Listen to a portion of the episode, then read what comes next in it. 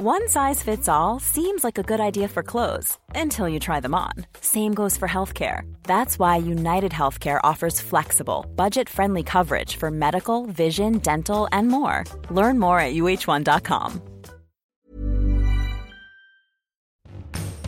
Bonjour à tous, c'est Bertrand, votre coach web. Bienvenue dans ce nouvel épisode de mon podcast dédié à la création de contenu. Voilà, mon but du jeu, c'est de vous aider, vous en tant que créateur de contenu, à créer du meilleur contenu, à le créer plus facilement, à le faire connaître, à le diffuser largement. Aujourd'hui, je m'intéresse vraiment à l'aspect création de contenu, avec peut-être euh, pour certains d'entre vous qui ont du mal à écrire, à produire du contenu. Alors pour certains, ce n'est pas une question de quoi écrire, de sujet, de motivation, de où écrire, c'est-à-dire trouver un lieu pour écrire, ou encore de trouver le temps d'écrire.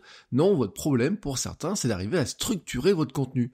C'est d'ailleurs pour ça que souvent on me demande des plans tout faits, quel serait le plan le plus efficace pour écrire ou pour référencer ou pour faire un mail ou je ne sais quoi. Alors, il y a diverses solutions. Moi, je vais vous donner une solution qu'on pourrait emprunter à un petit monde de l'informatique, souvent, c'est ce qu'on appelle l'algorithmique, c'est-à-dire on pourrait considérer que la rédaction de contenu un peu comme un algorithme. Alors si vous n'êtes pas dans l'informatique, attention, ne fermez pas tout de suite, parce que la logique, elle est, euh, elle est très simple, hein, et on devrait, euh, on l'enseigne un petit peu, mais on devrait beaucoup plus s'appuyer là-dessus l'algorithme en fait est une méthode générale pour résoudre un type de problème. Hein, c'est euh, largement inventé avant l'informatique. Alors si on faisait un petit peu de, de, l'historique, on pourrait dire euh, les Babyloniens avaient inventé des, des méthodes de résolution d'équations. Troisième siècle avant Jésus-Christ, mais eux, ils s'appuyaient sur des exemples. Et puis au IXe siècle, euh, un mathématicien arabe, mais on en a eu d'autres avant et puis après, qui ont travaillé sur ces logiques-là, mais le mot de algorithmie vient de, de ça et des, des, recherches différentes. Alors, je, vais écorcher son nom, mais euh, il faudrait que quelqu'un me dise le vrai nom, mais on va dire que c'est Al-Khwarazmi, voilà, pardon, excusez-moi pour le, avoir écorché son nom, mais au IXe siècle, avait en fait euh, trouvé une méthode de résolution des équations du, euh, du, second degré, en fait, en décortiquant précisément la résolution du problème, et le but du jeu, c'était qu'en fait, il avait systématisé la manière de le résoudre. Là où les Babyloniens vous montraient, bah, si vous avez un problème pour euh, diviser vos champs et de telle ou telle manière, etc., voici des exemples de comment vous pouvez faire, et puis il fallait se coller sur ces, ces exemples-là. Lui, en fait, il a décortiqué comment résoudre le problème en lui-même, et quelles que soient les données que vous aviez à résoudre, du moment que ça ressemble à une équation du deuxième degré, eh bien vous arriviez à les résoudre. Alors ce qui vous paraît maintenant d'une facilité, parce qu'on apprend ça au collège, au lycée, ou je ne sais où, eh bien quelque part, à une époque, il fallait savoir que c'était des chercheurs très pointus là-dessus, qui ont fait des, des, années, des années de recherche là-dessus, qui ont passé des, certains de leur vie là-dessus, pour écrire cette méthode de résolution. Euh, quel que soit le problème, vous pouvez l'envisager comme une, euh, un algorithme. Hein. Euh, Wikipédia nous dit par exemple que l'algorithme c'est une suite finie et non ambiguë d'opérations d'instruction permettant de résoudre un problème ou d'obtenir un résultat. Qu'est-ce que vous mettez dans un algorithme? Ben, ce que vous voulez obtenir au final, hein, la fin quoi. Des entrées, des quantités, des sorties, hein, des... qu'est-ce qui va résulter de, de tout ce processus? Bien sûr, et puis des étapes sûrement, surtout clairement séparées, définies, organisées de manière logique, qu'est-ce qui se passe la première étape, deuxième étape, etc., et comment j'arrive petit à petit à, mon, à la résolution de mon problème. Une recette de cuisine en elle-même peut être considérée comme un algorithme, hein, L'objectif, c'est de faire une recette pour tant de personnes. Il vous faut des entrées, hein, euh, des produits, des en quantité donnée, du matériel, etc. Il vous faut des étapes, couper, blanchir, cuire, etc. Bah, tout ça, c'est un algorithme. Mais d'autres algorithmes que vous avez euh, au quotidien, hein, si vous êtes dans la médecine, le diagnostic médical est un algorithme en lui-même. Euh, si c'est pas ça, ça peut être ça, mais si c'est ça, ça peut être ça, etc. C'est de l'étape logique. Le tri des mails, euh, si je reçois un mail, je fais quoi? Si je reçois un mail qui euh, auquel je peux répondre en deux minutes, je réponds, etc. Bah, c'est de l'algorithme.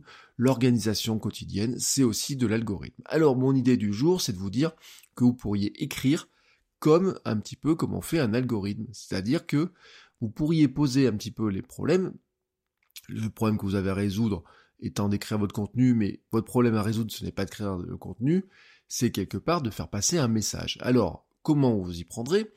Bon, on va dire que vous avez quelques grandes étapes. La première étape, c'est de définir un message général. Voilà, message, j'en ai beaucoup parlé. Un message simple et clair, un message unique, ce que vous voulez faire passer à votre lecteur en deux, trois phrases, ça c'est votre idée générale. Votre but du jeu, ensuite, ça va être de le développer. Mais je vous rappelle quand même l'importance. Alors, euh, c'est un guide qu'on donne aux journalistes, hein, Michel Warhol, guide de la rédaction, il, marque dans ce bouquin, un article, c'est un seul message, hein, essentiel, un seul. C'est vraiment, si vous en avez plusieurs messages à faire passer dans un contenu, divisez vos contenus en plusieurs, parce que sinon le lecteur, il va pas savoir quel contenu prendre.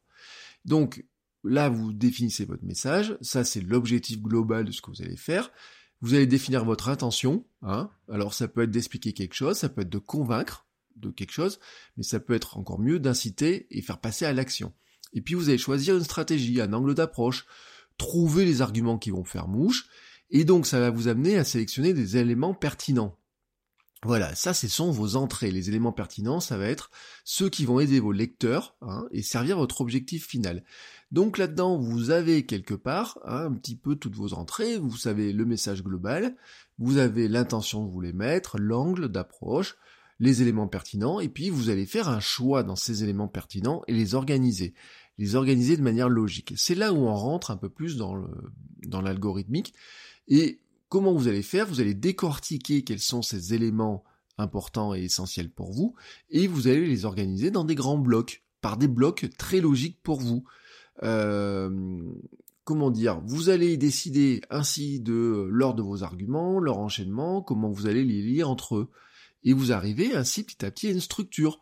Alors, vous avez euh, les structures très connues qu'on apprend euh, quand on est quand on est au lycée, etc. Hein, la fameuse thèse, antithèse, synthèse. Vous voyez que ça vous rappelle de la philo, ces histoires-là. En fait, il y en a plein d'autres. J'ai parlé de certaines par le passé, et on pourrait donner, euh, voici quelques exemples d'organisation de blocs. Voilà, si vous pourriez organiser des grands blocs, euh, vous auriez des blocs logiques, c'est-à-dire des pas à pas. Chaque bloc amène le suivant vers la, enfin amène vers le suivant, et vous arrivez petit à petit à la résolution du problème vous avez la généralisation ou l'individualisation, c'est-à-dire que je pars du spécifique au général ou du général au spécifique, mais c'est un exemple que j'ai déjà donné, hein. si je pars d'une aventure personnelle pour donner un conseil général, je pars d'un cas personnel et je généralise. Bah, vous voyez, quelque part, c'est une structure qui est très connue.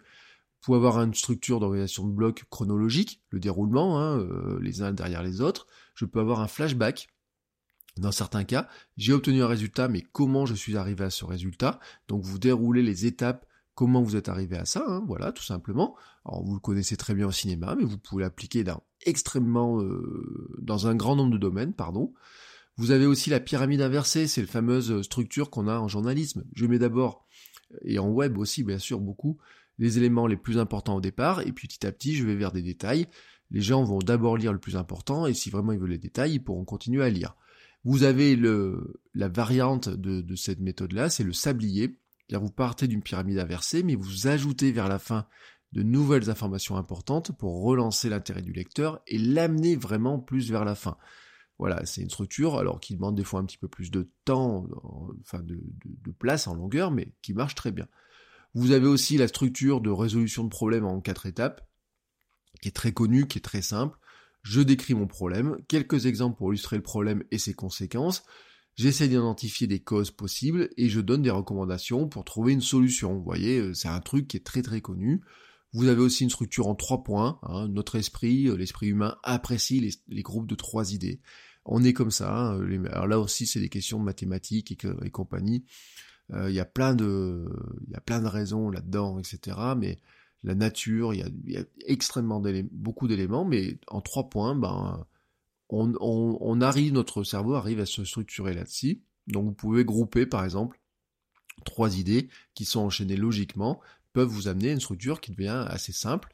Et puis vous avez la structure la plus simple en apparence, c'est l'énumération, la liste d'éléments indépendants des uns des autres, cinq astuces, 10 manières d'eux. Alors, ils sont liés à votre sujet, mais ils sont pas forcément liés entre eux. C'est là où, à la limite, l'algorithmie euh, aura moins de moins d'essentiel, moins d'essence. Pourquoi? Parce que le but du jeu, c'est que vous avez ces grands blocs là les uns derrière les autres, donc vous allez dire bah tiens, j'ai je dois dire ça, je dois dire ça, je dois dire ça, je dois dire ça. Donc ça c'est vos grands blocs et puis derrière vous allez vous dire mais comment maintenant je vais organiser ces blocs? Donc là, vous allez les réordonner, réorganiser, changer l'ordre, etc. C'est là où, par exemple, vous avez les pyramides, sabliers, pyramides inversées, flashback, chronologique, etc. Ces différentes structures. Voilà, vous avez vos idées, vous les organisez selon des structures qui vous semblent la plus logiques. Attention, hein, des fois le chronologique peut être un peu ennuyeux, euh, mais le flashback euh, peut être un élément essentiel, mais pas à utiliser tout le temps. La pyramide inversée marche quasiment à tous les cas, mais bon, il y a beaucoup de choses où, par exemple, la solution, euh, la résolution des, des, problèmes en quatre étapes est aussi très simple à comprendre et très simple à écrire. Bref, vous choisissez quel est l'ordre qui vous semble mieux, et puis entre ces blocs, eh bien, vous allez rajouter dedans des connecteurs, c'est-à-dire une manière logique de passer d'un bloc à l'autre. Alors bien sûr, selon le, contenu que vous allez raconter, bien sûr, vous n'allez pas choisir les mêmes connecteurs, mais le but du jeu, c'est comment je passe, voilà, d'un bloc à l'autre. Alors, vous en avez plein. Ce sont des petits mots qui vont faire euh, le lien entre, entre ces différents blocs. C'est ce qui va aussi faire, en fait, la qualité de votre écriture et le fait que votre texte sera agréable à lire. Plutôt que ce soit juste des blocs les uns derrière les autres, ces petits mots vont mettre du lien. Et vous allez me dire, mais c'est quoi ces mots? Eh bien, je vous donne quelques exemples. Des mots de liaison, alors, ainsi, d'ailleurs, en effet, la temporalité, avant, quand, après, la cause, car, en effet, parce que, l'opposition, cependant, en revanche, juxtaposition, par ailleurs, l'alternative, ou, d'un côté, de l'autre, soit, l'addition, de plus, également, ainsi que les conséquences. Donc, alors, ainsi, conclusion aussi, bref, en somme, voyez, tous ces éléments-là, en fait, ce sont quoi? Ce sont des petits connecteurs. Quand vous regardez un texte, qu'est-ce qu'ils font? Ils connectent un bloc à l'autre, un paragraphe à l'autre. Et bien c'est ça. Vous avez par exemple un bloc, c'est un paragraphe. Comment vous allez lier l'un avec l'autre? Eh bien, ce sont le rôle de ces petits connecteurs. C'est ce qui va faire que votre texte va devenir plus agréable à lire, plus euh, oui, ça va plus couler, quoi. C'est un petit peu, euh, pour reprendre vraiment l'image de l'algorithme, c'est comment vous passez d'un bloc à l'autre, les fonctions s'enchaînent les unes derrière les autres, il y a un moment donné, vous devez trouver de dire, mais qu'est-ce qui va déclencher l'étape suivante? Pourquoi je déclenche l'étape suivante? J'ai réussi un truc dans ce donc je passe à l'étape suivante. Euh, après avoir fait ça, je passe à l'autre, voyez Et ben c'est tous ces, ces, petits connecteurs de blocs, ces liaisons, c'est ça qui va aussi faire un petit peu le rythme, l'organisation, la fluidité de ce que vous racontez. Bien sûr, vous prévoyez une introduction et une conclusion, mais vous ne pouvez réfléchir qu'à la fin. C'est une fois que vous avez fait votre structuration comme ça, que vous saurez ce que vous allez mettre dans votre introduction et dans votre conclusion. À cette étape-là, je vous précise en fait que vous pouvez avoir fait toute cette organisation-là sans avoir écrit la moindre phrase. C'est-à-dire que vous avez, euh, à limite, vous savez votre objectif en quelques grands mots, en quelques phrases. Vous savez à peu près l'angle, etc. Vous pouvez écrire ça. Ensuite, vous placez vos blocs, mais ça peut être 3-4 mots. Euh, voici, là je parle de telle idée, de telle idée, de telle idée, de telle idée. Comment je vais l'organiser? Eh ben c'est quel type de liaison vous allez mettre. Hein. Euh, est-ce que vous allez mettre de la temporalité, de la cause, de l'opposition, etc. Et encore, ici, vous pouvez dire, ben, en introduction, je parle de ça, en conclusion, je parle de ça. Et derrière, vous avez un canevas, tout simplement. Vous avez quelque chose, c'est une méthode logique d'écriture. J'ai envie de vous dire, ben, qu'est-ce qu'il vous reste à faire? Remplir les cases. Enfin, mettre des phrases. Hein, euh, chaque idée de blog, vous la transformez en phrase ou en quelques phrases. Vous ajoutez bien vos liaisons entre les deux, entre tout ça. Vous rajoutez bien sûr la conclusion, l'introduction. Vous rajoutez un titre. Vous rajoutez de la mise en forme. Et vous vous retrouvez avec un contenu qui, qui est écrit euh, de manière logique, structurée, en fonction d'un objectif que vous avez défini au départ, d'une structuration très logique. Et pour ceux qui ne sont pas très littéraires, mais qui ont une, une structure vraiment, si vous êtes développeur dans l'informatique, si vous êtes mais même, euh, moi je pense que ceux qui sont dans la médecine, dans la santé, dans, tout ce qui est électronique, dans plein de domaines, on a plutôt une démarche comme ça, très algorithmique, etc. Bah, L'écriture peut fonctionner exactement comme un, algorithme. Vous mettez comme ça vos ingrédients, vous le divisez votre article en une structuration très logique, et vous obtenez un contenu qui est organisé d'une manière facile à comprendre pour votre lecteur et qui soit facile à écrire pour vous, puisque quelque part, vous avez structuré quelque chose qui vous semble logique, pertinent pour arriver au résultat final. Bien sûr, ça vous permet aussi de trier tous les éléments qui ne servent à rien. Et la magie des choses, c'est que cette structure-là, même si ça vous semble un peu figé dans, dans quand vous l'écrivez comme ça, elle vous donne une grande sécurité, mais une grande liberté, parce que En fait, au lieu d'écrire directement tous vos paragraphes et toutes vos phrases, si vous écrivez juste vos mots comme ça, vos grandes idées, vous pouvez les organiser très simplement. C'est là où, par exemple, le mind map pour l'écriture est très simple. Vous faites vos grandes branches d'écriture dans votre mind map, hein, vous créez des branches pour vos idées, etc. Vous réorganisez petit à petit vos idées. Quand vous avez votre structure de votre mind map vous plaît, vous pouvez ensuite faire les phrases qui vont aller avec, les liaisons et, et tout ça, et vous êtes capable d'écrire beaucoup plus rapidement et beaucoup plus simplement que d'écrire directement des phrases, etc. Parce que souvent, quand on a écrit des phrases, on est enfermé dans une structure, on n'arrive plus à trier, on n'arrive plus à, dire ah mais tiens j'aimais bien cette phrase, je veux pas l'enlever, etc. Voilà, là ça vous donne un canevas, quelque chose, une structuration qui est plus logique, qui est euh, que vous pouvez faire très rapidement. Hein. Ça peut être des listes à puces, ça peut être du mind mapping, ça peut être plein d'outils pour le faire. Vous pourriez presque le faire avec des post-it. Vous marquez euh, vos 10 idées sur des post-it, vous gardez les post-it que vous voulez garder, vous les organisez de manière logique, vous les collez les uns sous les autres, et bien vous avez d'autres structures d'articles. Vous voyez, ça marche quasiment dans plein de, plein, plein, plein, plein de manières.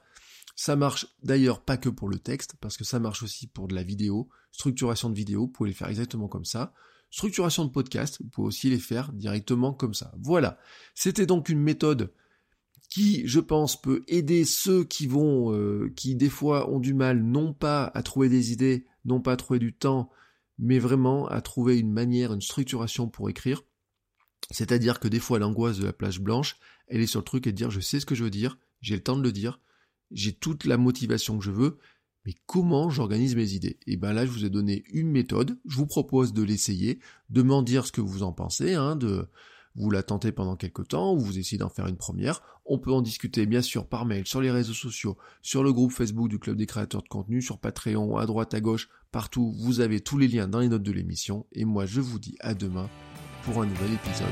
Ciao, ciao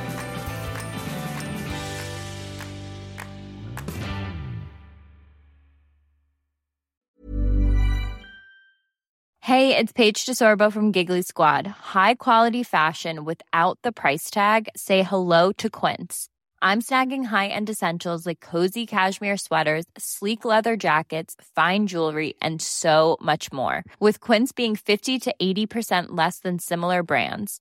And they partner with factories that prioritize safe, ethical, and responsible manufacturing. I love that. Luxury quality within reach. Go to quince.com slash style to get free shipping and 365 day returns on your next order. Quince.com slash style.